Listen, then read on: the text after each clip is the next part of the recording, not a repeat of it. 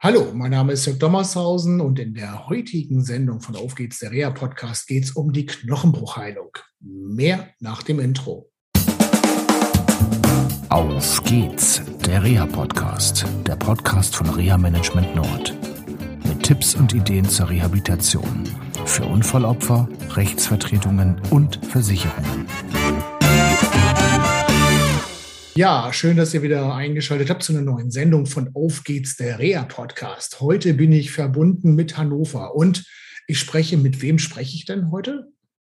Mit Frank Betje, Facharzt für Allgemeinmedizin, niedergelassen in Hannover im Herzen der Innenstadt. Klasse. Um, wir kennen uns jetzt das erste Mal virtuell, aber aus vielen, vielen Fällen, die wir zusammen begleiten dürfen, unter anderem über Netzwerkpartner wie zum Beispiel Frau Dr. Larsen in der BG-Ambulanz in Bremen. Und ähm, ja, mich hat vor kurzem eine Frage einer Hörerin ähm, erreicht und ähm, ja, die stellte mir die Frage, ja, warum muss ich dies machen? Wieso ist es das und so weiter? Und da habe ich gesagt, frage ich gleich den Fachmann. Das ist, glaube ich, der einfachste Weg. Ähm, Herr Dr. Betje, die Diskussion habe ich nicht nur ähm, in einem Fall gehabt, sondern in mehreren Fällen und das hat auch die Hörerin gefragt. Äh, und zwar ähm, mein Orthopäde, der, der hat doch auch Ultraschall und warum schickt ihr äh, mich von Ostfriesland beispielsweise oder aus dem Emsland ganz nach äh, Hannover zum Dr. Betje? Was soll das sein? Denn mein Orthopäde kann das doch auch. Das steht sogar auf der Internetseite und die sagen das dann auch. Und ähm, vielleicht können Sie das mal erklären, dass Stoßwelle nicht gleich Stoßwelle ist.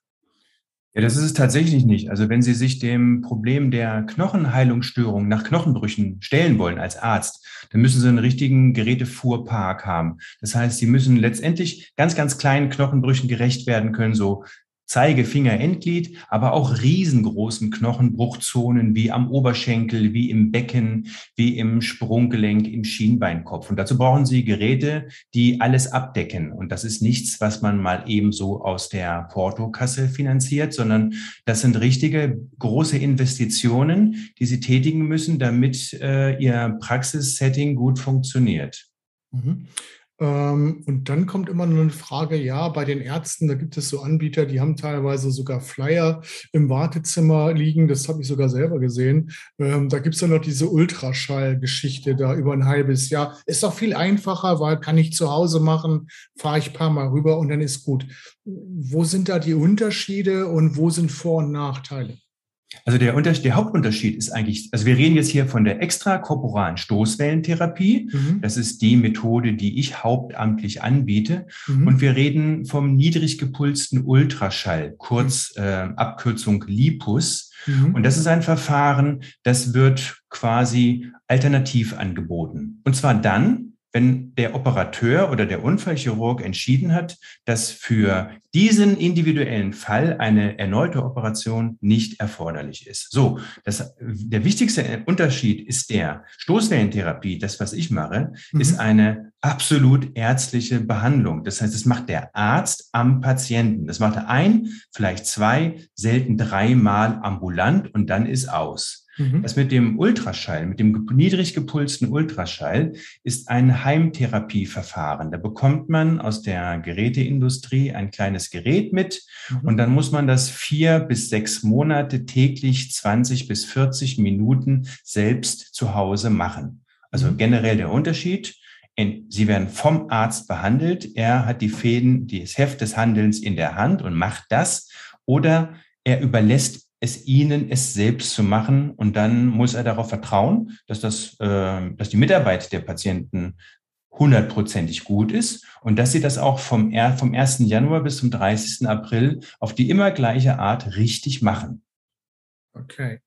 Ähm, wie lange muss man so ein ähm, Ultraschallgerät, sage ich mal jetzt mal ganz einfach, äh, darauf halten und wie lange dauert so eine Stoßwellenbehandlung bei Ihnen? Eine Stoßwellentherapie dauert, sagen wir mal, vom Hinlegen bis zum fröhlich winkend nach Hause laufen, mhm. 45 Minuten maximal mhm. bei einem Knochen.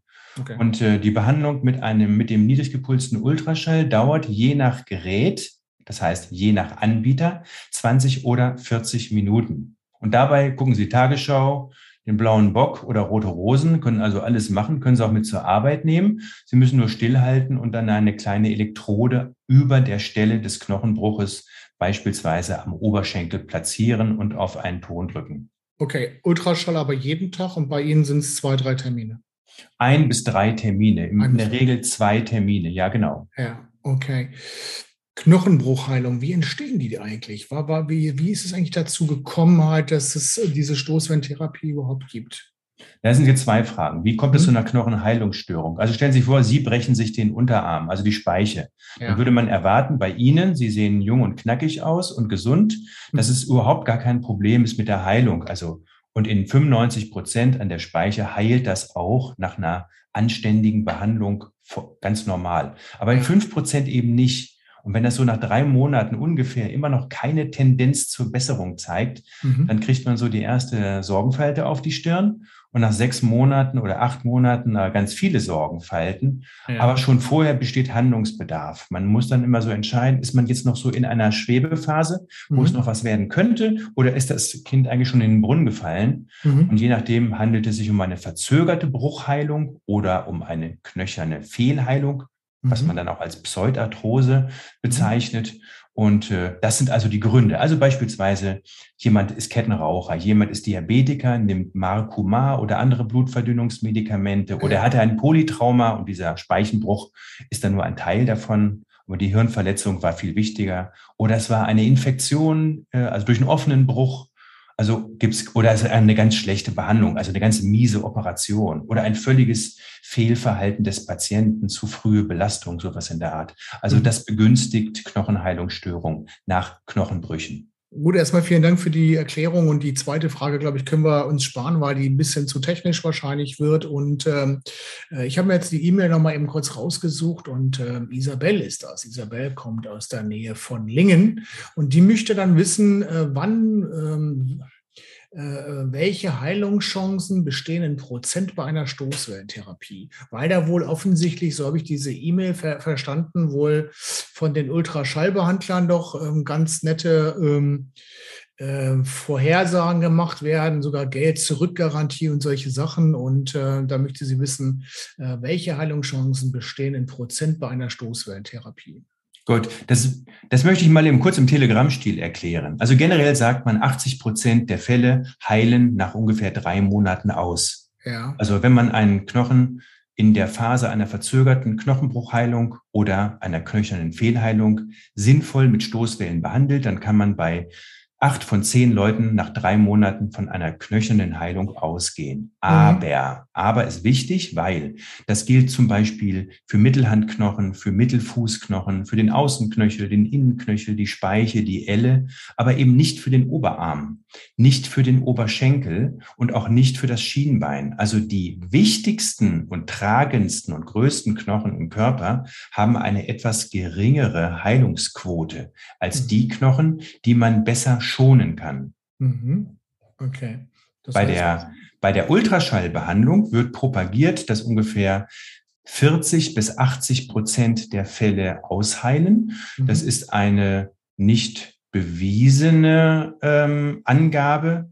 Aber letztendlich ist das, ähm, ist das die Studienlage zu beiden ähm, Systemen, zu beiden Therapien auch nicht so einfach herzustellen. Also es geistern immer Zahlen so um die 70 Prozent herum. Und das würde ich mal so als Faustregel nehmen. Bei beiden Methoden wird man sagen können, um die 70 Prozent heilen aus. Aber wenn man das Pech hat, jetzt einen komplizierten Schienbeinkopfbruch zu haben, dann darf man mit einer solchen Quote bei beiden Verfahren wohl eher nicht rechnen.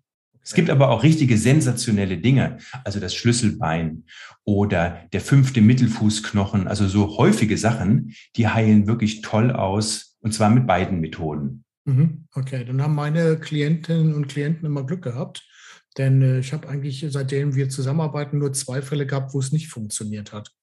Also insofern Glück gehabt. Gut, also es gibt letztendlich, wie Sie sagen, gute Heilungschancen, besser als nochmal operiert zu werden. Wie ist das eigentlich? Die meisten haben gerade, wenn wir an die großen Knochen denken, haben Sie ja gerade angesprochen, da sind die Heilungschancen etwas reduzierter als bei den kleineren Knochen, sage ich mal so als Laie. Ähm, wenn da Metalle drin sind oder so, ähm, stört das oder wann, welche Indikatoren gibt es, dass man auf keinen Fall Stoßwelle machen sollte? Also vielleicht irgendwelche hm, Geschichten wie Diabetes, Herzklappe oder irgendwie solche Sachen.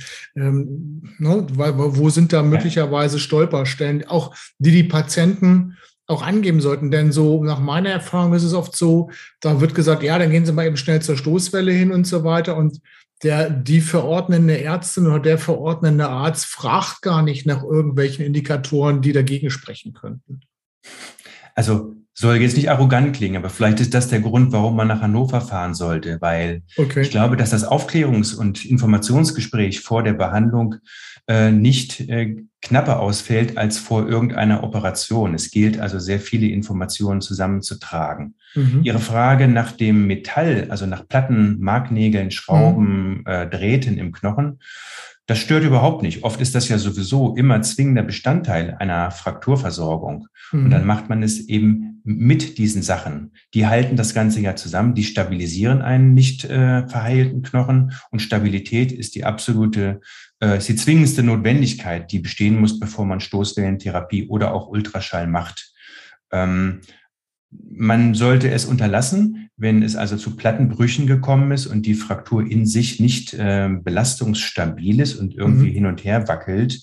Man sollte es auch nicht machen, wenn der Abstand zwischen den Knochenbruchpartnern mehr als fünf Millimeter betrifft. Okay. Und sonst gibt es eigentlich kaum Einschränkungen. Es ist allerdings so, ist jemand Diabetiker, ist jemand Kettenraucher und ist jemand durchblutungsgestört, dann muss man ihm vorher sagen, deine Chancen sind nicht in der statistischen Norm, sondern liegen, liegen niedriger.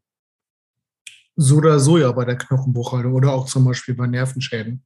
Ganz genau. Das, ja. Ähm, ja, ganz schön schwierig ist. Ich habe auch einen Arzt kennengelernt, der ähm, im UKE operiert. Der hat einem meiner Klienten gesagt, wenn sie nicht aufhören zu rauchen, da operiere ich sie gar nicht, das hat keine Chance. Ne? Also ja, das ist richtig. Das, ja, das kann man so machen. Das hat manchmal einen etwas erzieherischen Charakter und man kann ja damit auch tatsächlich eine Verhaltens- oder eine Lifestyle-Änderung herbeiführen. Ja. Wenn jetzt je bei einer, jetzt bei einer Marcumar oder ein ähnliches Präparat zur Blutgerinnung nimmt, dann macht er das ja nicht, weil er Bock drauf hat, sondern weil er es machen ja. muss. Und das kann man dann auch nicht ändern. Und mhm. dann muss man ihn unter diesen Bedingungen halt operieren oder per Stoßwellentherapie oder mit Ultraschall behandeln. Im mhm. Wissen, im im Wissen von allen Beteiligten, dass das äh, Outcome, also das Endergebnis unter Umständen nicht so gut ist, wie man das für andere prognostiziert. Mhm. Ich habe schon Fälle gehabt, die sind in so einem Stufenverfahren gelaufen. Da hat man erst Ultraschall probiert und hat dann gesagt, hat nicht funktioniert, nun ab nach Hannover zu Dr. Wetje.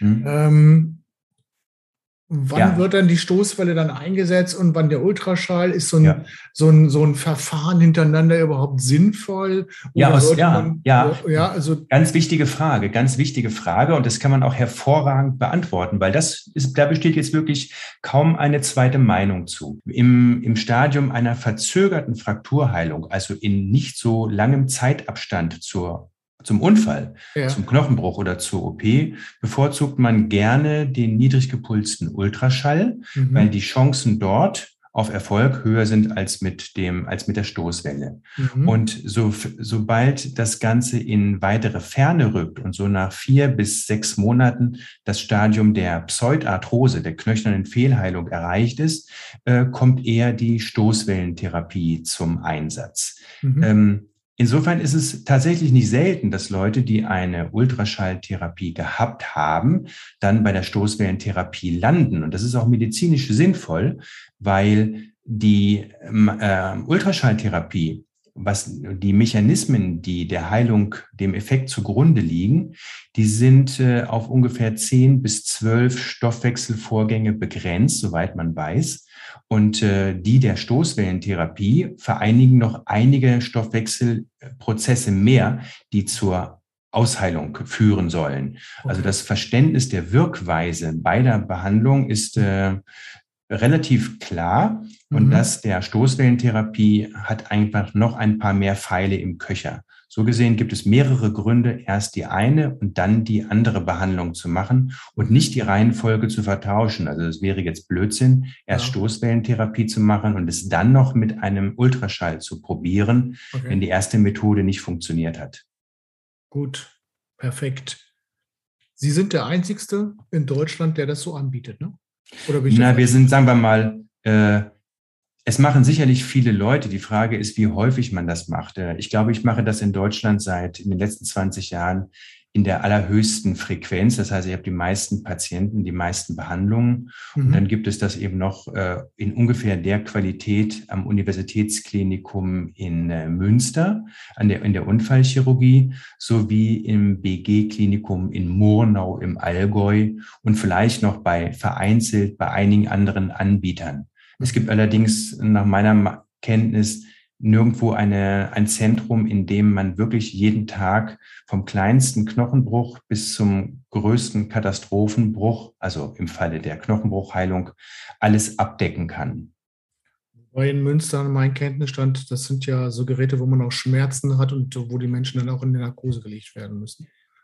Ähm, es gibt grundsätzlich zwei, zwei physikalische Arten der Stoßwellenerzeugung. Das ja. eine ist elektromagnetisch, das ist das, was ich mache, und das geht eigentlich immer ohne Narkose. Die mhm. Behandlungsschmerzen sind moderat, würde ich mal sagen. Mhm. Man kann das immer gut einstellen auf die äh, Bedürfnisse des Patienten, okay. aber man braucht auch häufig mehr als eine Behandlung. Aber immer ohne Narkose, immer ambulant. Die anderen Kliniken, die haben Elektromagne äh, elektrohydraulische Geräte. Mhm. Und die sind so, dass sie in jedem Fall erhebliche Behandlungsschmerzen verursachen, mhm. so dass also immer irgendeine Art von Narkose ganz, also Vollnarkose oder Teilnarkose gemacht werden muss. Also geht das nicht so im Vorbeigehen. Das ist, hat dann also wenig ambulanten Charakter. Bei uns hier in Hannover ist das immer ambulant und äh, es ist immer relativ eindeutig, wie lange das dauert und was der Patient hinterher verspürt. Die Ergebnisse beider Gerätetechniken sind ungefähr gleich. Wobei ich mal zugeben möchte, dass die Ergebnisse der elektrohydraulischen äh, Therapien, das sind dann also meine äh, Konkurrenten sozusagen oder die, ähm, die Mitstreiter in, an anderen Orten, vielleicht sogar bessere Langzeitergebnisse haben, als ich das mit meinen Geräten erreichen kann. Dafür sind die Vorteile eben hier in unserem äh, Behandlungsumfang, dass es eben ambulant schmerzfrei geht und auch mit sehr guten oder guten bis sehr guten ähm, Erfolgsquoten aufweisen kann, aufwarten kann. Okay. Dann kommt die nächste Frage zum Abschluss. Wer übernimmt das Spiel? Ähm, Im Bereich Berufsgenossenschaften ist mir das klar und im Bereich der Geschädigten von Haftpflichtversicherung, sei es nun Arzthaftung oder Verkehrsunfall oder allgemeiner Haftpflichtschaden, da wird es auch von der jeweiligen Haftpflichtversicherung übernommen. Ähm, aber hm, es haben ja nicht alle Glück, ähm, so ein Reha-Management zu haben, sei es BG oder privat oder wie auch immer. Ähm, wie ist es beim normalen Kassenpatienten? Fällt Name das vom Baum? Ja. Und ähm, der Unfallchirurg vor Ort sagt, Mensch, das wächst nicht zusammen, da musst du mal Stoßwelle machen. Übernehmen Krankenkassen das auch oder gibt es da Probleme? Und was, was wäre ein Tipp, wo, wenn es nicht übernommen wird, also beim Ultraschall sind die Krankenkassen ablehnend. Also da ist bisher immer eine Ablehnung erfolgt in den Fällen, die ich mal begleitet habe. Ähm, da kann man nicht sagen, das sollte gleich also vom Versicherungsträger übernommen werden. Aber wie ist das bei der Stoßwelle? Weil Sie sagten, es ist ja eine rein ärztliche Leistung. Also Stoßwellentherapie ist kein, äh, ist nichts, was die gesetzlichen Krankenkassen erstatten. Manchmal okay. versuchen wir das so individuelle Behandlungspläne zu schreiben und Kostenübernahmen zu erwirken. Das passiert in den allerseltensten Fällen. Also ein gesetzlich Krankenversicherter wird, wenn das der Kostenträger der Maßnahme ist, ähm, keinen Erstattungsanspruch haben. Und wir reden hier manchmal über Therapiekosten, die irgendwo zwischen 400 und 1200 Euro liegen können. Mhm. Ähm, Privatkrankenversicherte kriegen das erstattet, wenn die Indikation stimmt, wenn der Behandler zertifiziert ist und wenn die Gerätetechnik dem entspricht.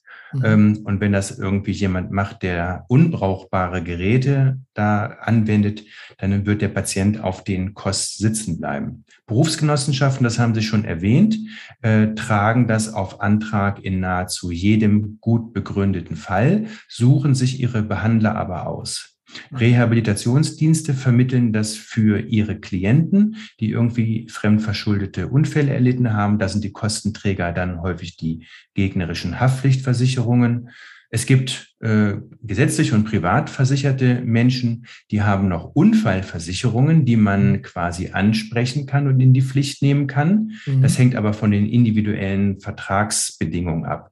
Die Bundeswehr erstattet für ihre Bundeswehrangehörigen das Ganze auch auf Antrag. Und naja, und dann gibt es noch solche Sachen wie äh, Sportvereine, die irgendwo so im Ganz- oder im Halbprofi-Bereich arbeiten, die das für ihre Spieler übernehmen. Mhm. Ja, und damit ist eigentlich auch schon im Prinzip alles abgedeckt. Okay. Polizistinnen und Polizisten, wird es da übernommen von der Heilfürsorge? Weil da ja, habe ich ja letztens mal, ich habe vor einiger Zeit ja. eine Polizistin gehabt und mhm. bin da mal mit diesem Erstattungsamt, sag ich mal, in Verbindung getreten ja. War, war, nicht ganz einfach, mit denen zu sprechen. Ging zwar nicht um Stoßwelle, sondern um eine ERP, aber ja. äh, die hatten das System noch nicht so ganz verstanden. Also bei der Polizei ist es ja so, durch die Krankenversicherungsbedingungen, dass die älteren Polizeibeamten alle über die freie Heilfürsorge versichert sind mhm. und mittlerweile so der ganze Mittelblock, also nicht die Babyboomer, zu denen ich gehöre und Sie vielleicht auch, sondern mhm. die ähm, danach, die sind jetzt alle in Massen privat krankenversichert. Und erst seit zwei Jahren konnten sie wieder entscheiden, ob sie wieder in die freie Heilfürsorge gehen. Also ich glaube, das Gros der aktiven Polizeibeamten ist privat versichert und ja. damit äh, haben sie einen Erstattungsanspruch. Okay. Die, die ähm, freie Heilfürsorge äh, trägt das auf Antrag, aber man kann sich nicht darauf verlassen, weil sie ja den Regeln der gesetzlichen Krankenversicherung unterliegen. Ja, stimmt. Okay. Super. Wir hatten fünf bis sechs Minuten geplant für ja. dieses Gespräch. Es ist weitaus länger geworden. Vielen Dank für die Zeit, die Sie sich genommen haben. Und ich Sehr hoffe, gerne. dass äh, alle Fragen, die so aufgelaufen sind, äh, beantwortet wurden. Vielen Dank nach Hannover und ähm, ja, dann bis äh, zur nächsten Sendung von Auf geht's, der Rea Podcast. Tschüss. Ja, tschüss und vielen Dank. Gerne. Das war eine Folge von Auf geht's, der Reha-Podcast, eine Produktion von Reha Management Nord. Weitere Informationen über uns finden Sie im Internet unter www.rehamanagement-nord.de.